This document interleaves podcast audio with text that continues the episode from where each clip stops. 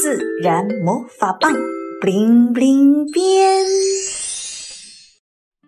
灌木丛里的小猪佩奇，维特带妹妹赛弗正在楼下玩耍，突然听到一个急促的声音：“救命！谁来救救我呀？”维特和赛弗环顾四周，谁也没能找到那个声音。这时候，小精灵出现了，问维特和赛弗：“你们有没有听到有人喊救命呀？”维特说：“哦，听到了，不过我俩也没能找到是谁在喊呀。”原来是小精灵施了魔法，才让他们听到了求救声。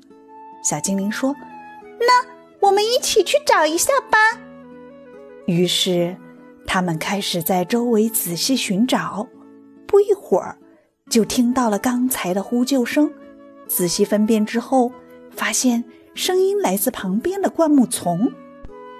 维特小心翼翼地钻进灌木丛，惊奇地发现了一个躺着的小猪佩奇毛绒玩具。这个毛绒玩具全身没有一处破损，只是可能躺在这里的时间久了，浑身布满了灰尘。终于有人来了，小猪佩奇。又激动又开心，维特和赛弗对这个毛绒玩具十分好奇。维特问：“你怎么会在这里呢？”于是毛绒玩具小猪佩奇便开始讲述自己的故事。我之前是安迪的玩具，一直陪他玩了两年。刚开始的时候，我们一起玩的特别开心。他甚至连睡觉的时候都喜欢让我陪着他。不过，随着安迪慢慢的长大，身边的玩具也越来越多，慢慢的，他就不怎么喜欢和我玩了。赛弗迫不及待的问：“那后来呢？”小猪佩奇继续说：“后来。”安迪再也不跟我一起玩了，我就被放在了一个黑暗的角落。有一天，安迪的妈妈整理房间，就把我当成垃圾，扔在了小区的垃圾桶里。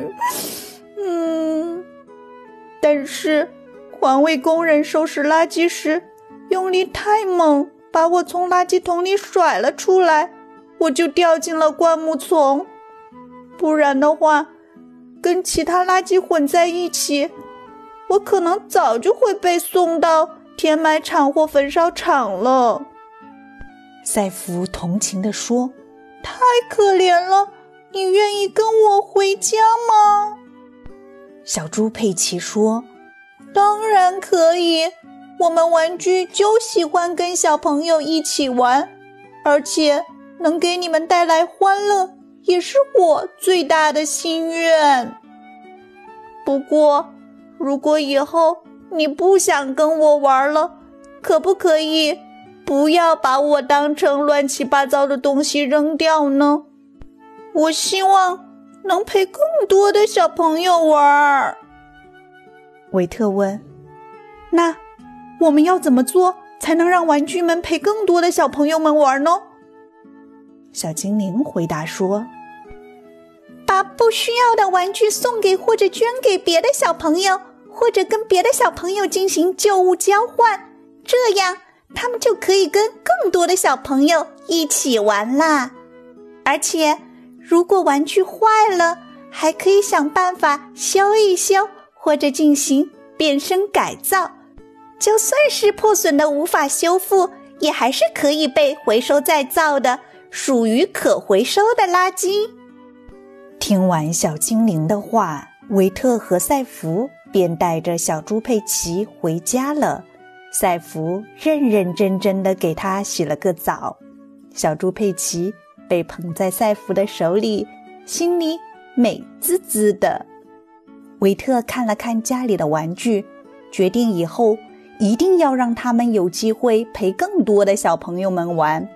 小朋友们，你家里有不再玩的玩具吗？如果你不想跟他们玩了，可以和爸爸妈妈把他们传递给更多的小朋友吗？